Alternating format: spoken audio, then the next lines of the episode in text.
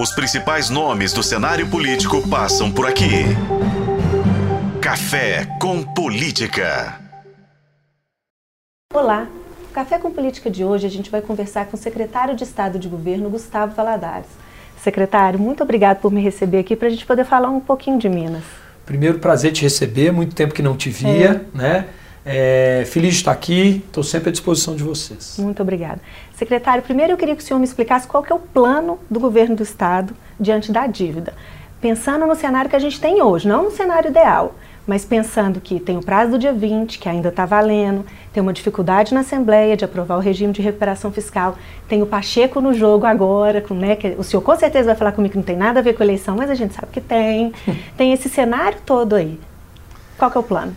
Então, o plano do governo segue sendo a aprovação do regime de recuperação fiscal e, em paralelo, as negociações com a proposta vinda do senador, presidente do Senado, Rodrigo Pacheco. É, de pronto, quando, quando fomos apresentados a proposta do senador Rodrigo Pacheco, eu estava com o governador e com o vice-governador e com o secretário da Fazenda junta, é, é, em Brasília, no gabinete do senador Rodrigo. Quando nos foi apresentada a proposta, nós de pronto, o governador de pronto topou a proposta.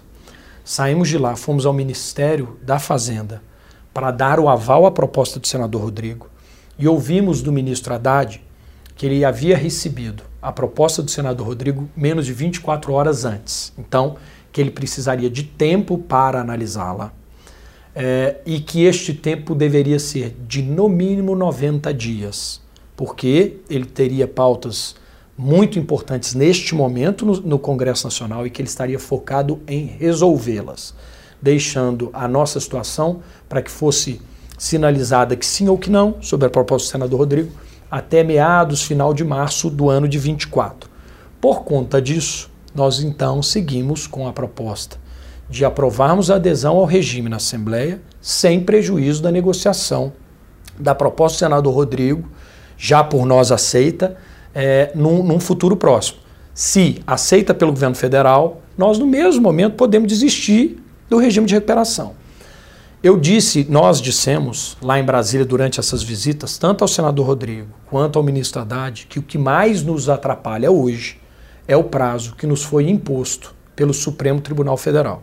Supremo, pela sua é, é, é, é maioria, não, é unanimidade de ministros, disse que o Estado de Minas Gerais tem até o dia 20 de dezembro deste ano para aderir ao regime, sob pena de termos já no dia 30 de dezembro que pagarmos 500 milhões de reais, dinheiro que obviamente o Estado na situação que está não tem, e 18 bilhões de reais durante o ano próximo de 24, coisa que o Estado também não tem. Se aderirmos ao regime, nós vamos pagar, não pagaremos os 500 milhões no dia 30 agora, e pagaremos 4 bilhões ao longo do ano próximo, algo que por nós já está é, é, dentro do nosso planejamento financeiro. Então, se o Supremo não mudar o prazo que foi nos imposto para votação até o dia 20 de dezembro, nós vamos seguir trabalhando pela aprovação do regime e, em paralelo, pelas negociações e pelo, pelo, pelo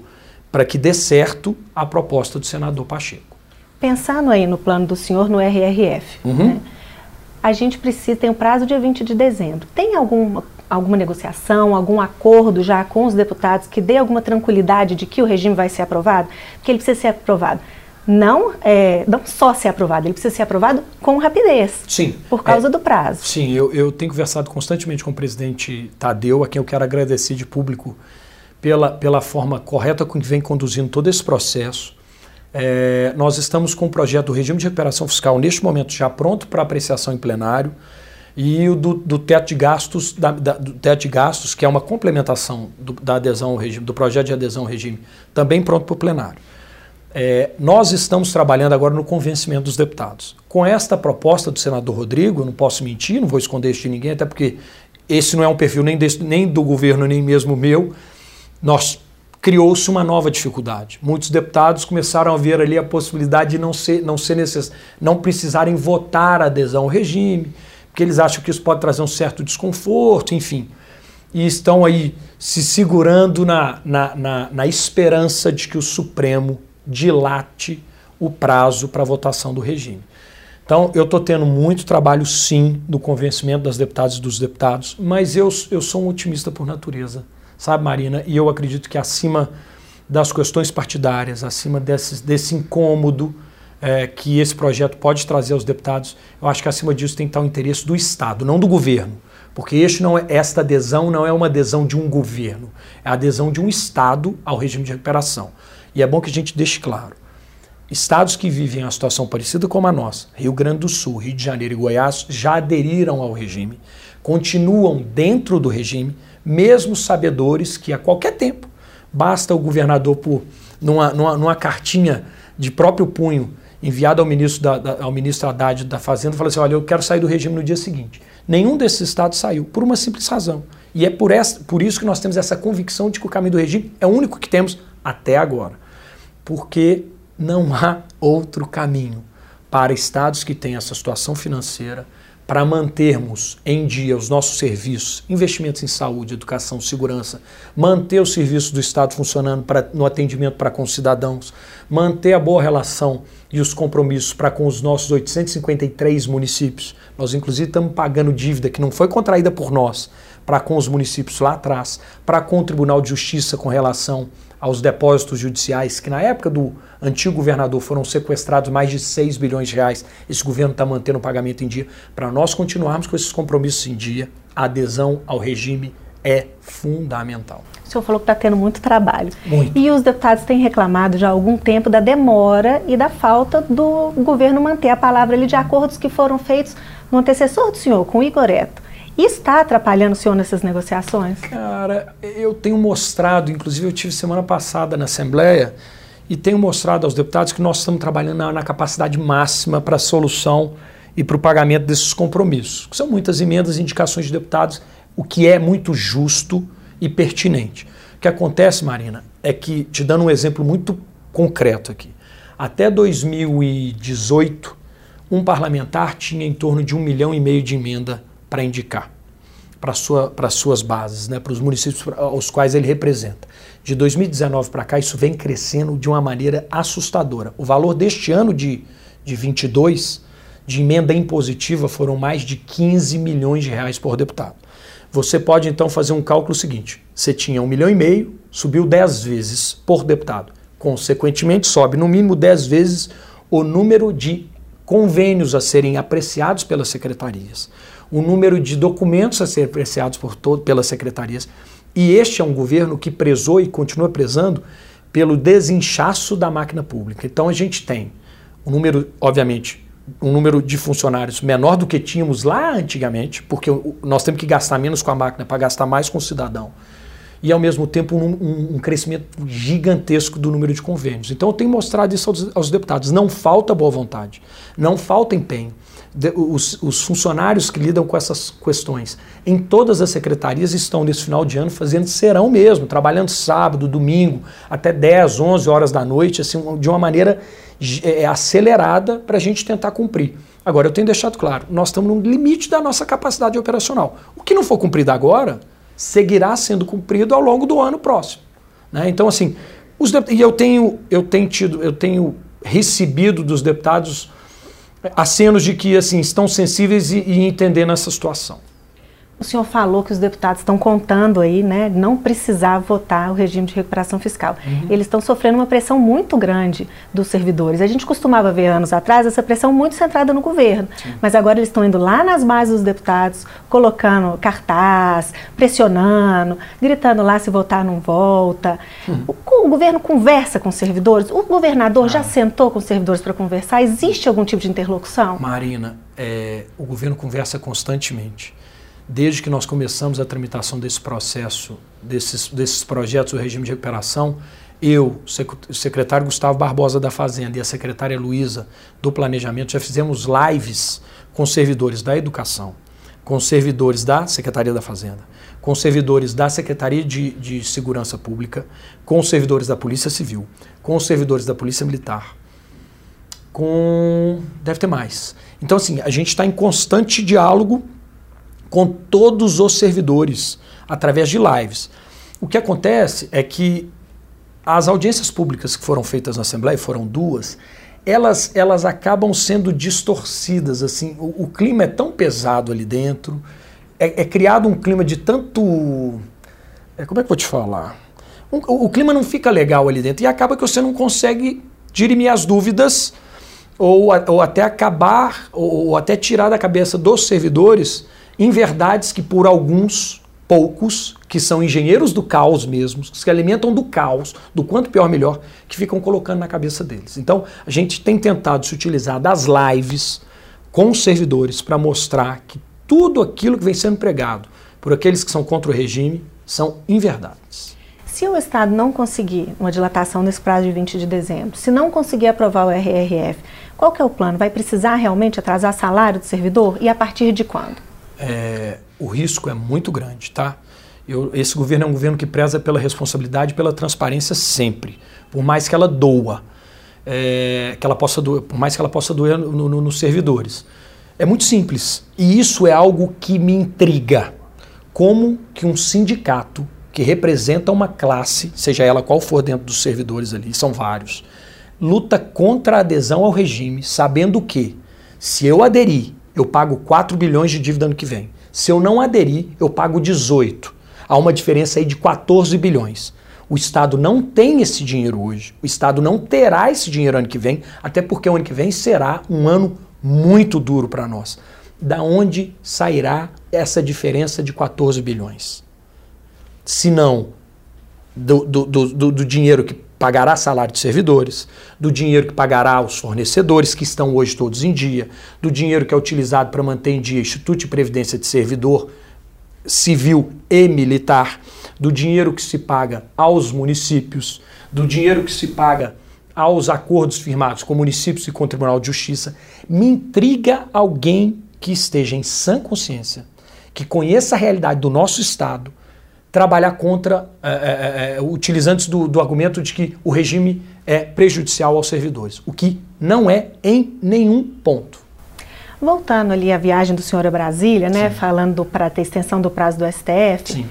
o governo fez esse acordo ali com a União, né, que eles iam tentar, o governo federal deu um ok, ok, vamos tentar lá junto ao governo federal dilatar esse prazo, por que, que o governo do estado ficou, qual era a estratégia? Por que, que o governo ficou esperando em vez de fazer um voo solo? Porque acabou perdendo uma semana e o governo meio que está com a corda no pescoço, se a gente for pensar em prazo. É engraçado Não perde-se uma né? semana? Assim, eu não vejo como perdida a semana para nós. É, eu vejo que, assim, hoje está muito claro que a União ainda não se definiu por estar ao lado é, do Estado nesse posicionamento de dilação de prazo. Eu, o, o governo federal ainda não se posicionou formalmente sobre a possibilidade de extensão de prazo junto ao Supremo Tribunal Federal. Semana passada, nós fomos lá no, no ministro, no senador Rodrigo e no ministro Haddad há duas semanas atrás. Dissemos de pronto que, aderia, que toparíamos a proposta do senador Rodrigo, mas que precisávamos trabalhar a questão da dilação de prazo ao Supremo e que deveríamos juntos assinar um pedido ao Supremo para a mudança do prazo. Isso foi numa quinta-feira. A partir de sexta, nós iniciamos os contatos com o Ministério da Fazenda e não recebemos retorno. Na semana passada havia sido marcada uma reunião no Tesouro Nacional, na quarta passada, na terça às 18 horas eles desmarcaram e não deram mais notícia até o dia de anteontem, segunda-feira, quando marcaram para ontem, terça-feira às 18 horas. Fomos eu e o secretário Gustavo Barbosa para lá. E lá fizemos este primeiro questionamento. Vocês vão assinar conosco o pedido ao Supremo? Porque é muito mais ficará muito mais forte o apelo se ele for feito pelo devedor Minas e pelo credor União. Olha, nós estamos tentando um novo acordo aqui e nós precisamos de prazo. Nós entendíamos que esse argumento seria muito mais forte se fosse assinado por todos. Eles ainda não se manifestaram. Aí agora nós chegamos no limite, agora chegamos no limite mesmo. E hoje estamos entrando com um pedido no Supremo ao ministro Nunes Marques para que essa dilação seja feita e que o governo federal seja citado nas próximas 48 horas para ele se posicionar. Então, a nossa parte nós estamos fazendo.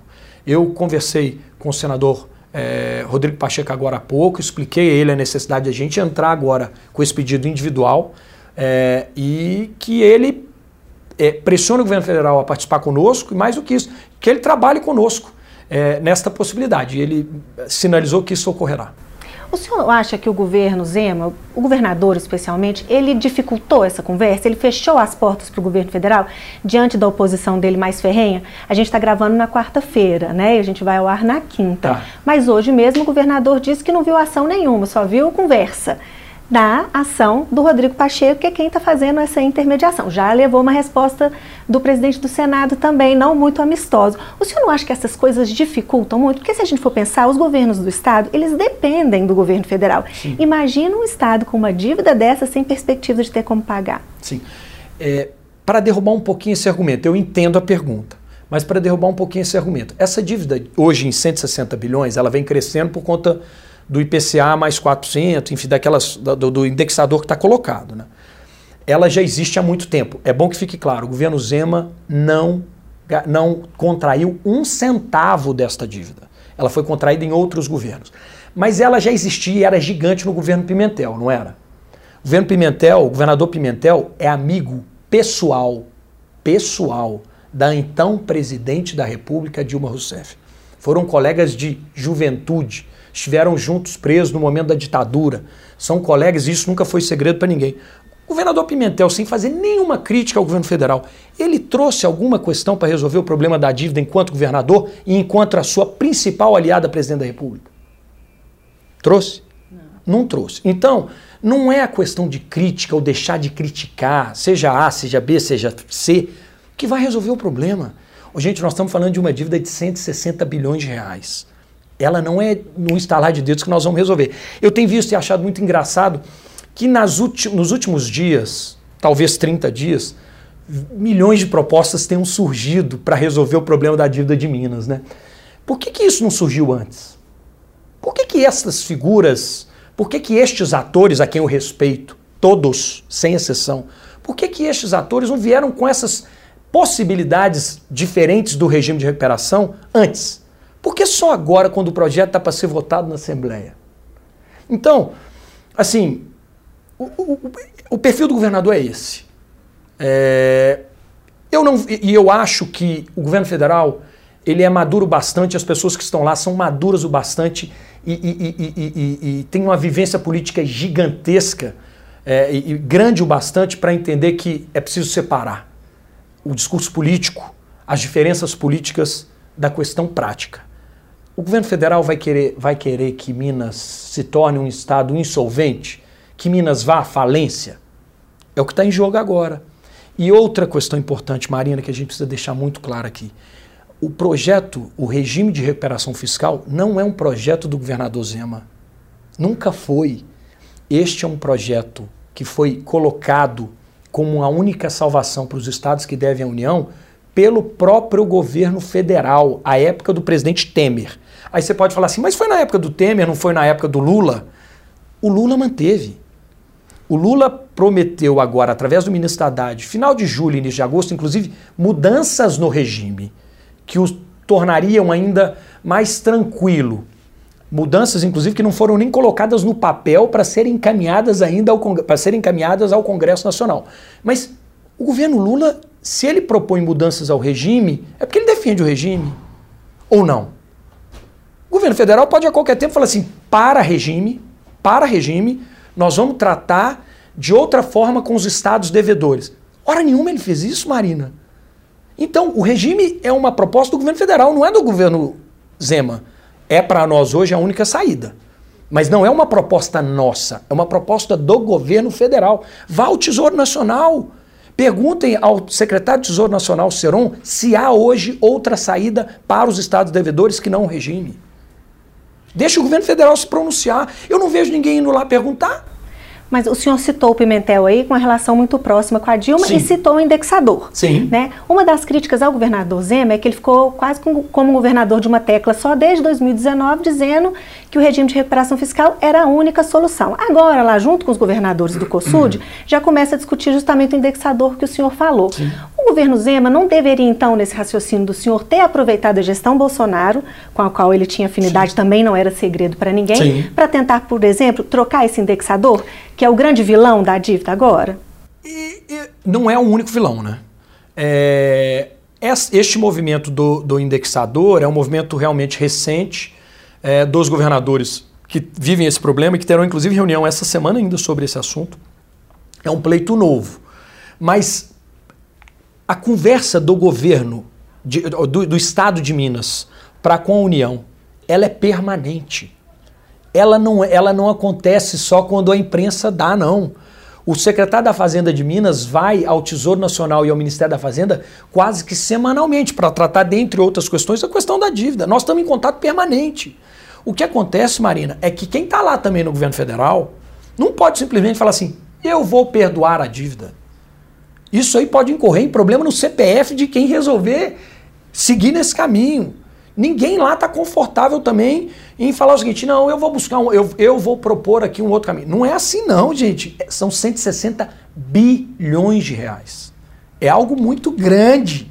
Então, assim, não, é, por vezes eu vejo alguns discursos muito superficiais, é, não sei se por desconhecimento ou se por é, disposição de criarem, de aumentarem o caos, mas são discursos muito superficiais. O governo, os governos conversam constantemente, credor e devedor se falam constantemente, buscando soluções. Essa do indexador pode ser uma delas agora. E a gente espera que seja, inclusive, aceita pelo governo federal. O senhor está vendo boa vontade do governo federal? Para negociar? Por exemplo, o senhor Gustavo Barbosa foram a Brasília e saíram de lá sem uma resposta. Sim. Nessa quinta-feira, o Pacheco vai reunir com o Haddad. Provavelmente Sim. deve anunciar alguma coisa e se bobear até que vai se unir ao Estado. O senhor acha que o governo federal está deixando o governo do Estado fora, com medo do governo tirar esse protagonismo do Pacheco? Não. É... O senador Pacheco ele, ele está tendo a devida importância em todo o processo é, por, por, nós, pelo governo federal, pela, pela imprensa, por todos que cobrem e acompanham a situação. É, o que eu estou vendo assim, eu, eu, vejo ainda com uma certa. É, como é que eu vou falar? Por parte do Tesouro, uma certa.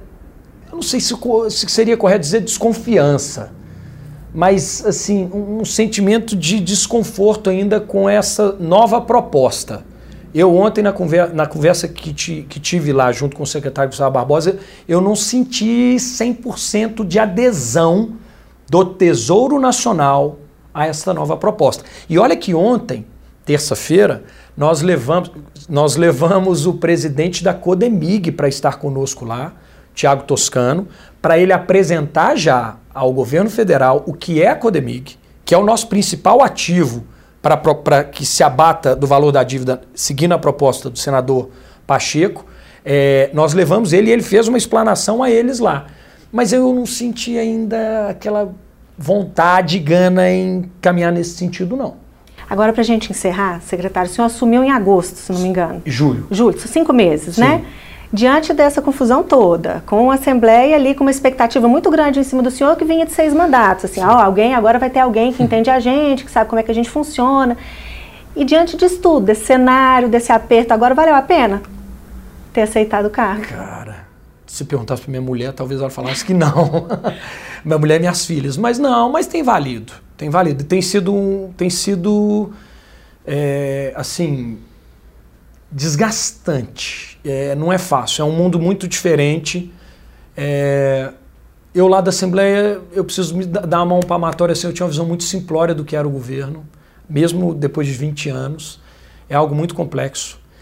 E essa questão de estar tá vindo para cá como o primeiro parlamentar a participar desse, do governo Zema, eu acho que criou na Assembleia uma expectativa muito grande e ao mesmo tempo criou aqui dentro do governo também. Lidar com essa pressão permanente dos dois lados é algo pesado. Não vou esconder, não, é pesado. É pesado. A sorte é que eu não tenho mais cabelo para cair, né? Eu acho que só barba para ficar branca, mas é bem pesado. A gente encerra então o Café com Política de hoje. Secretário, muito obrigada. Eu que te agradeço, estou sempre à disposição. Espero que a gente possa repetir isso tantas outras vezes sobre os mais diversos assuntos que a gente tem. Tem muita coisa para falar sobre Minas aqui, né? Combinado. Tá bem? Tá joia. Os principais nomes do cenário político passam por aqui. Café com Política.